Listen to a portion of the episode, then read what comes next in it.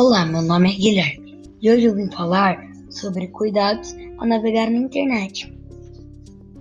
Tome cuidado ao entrar em um site.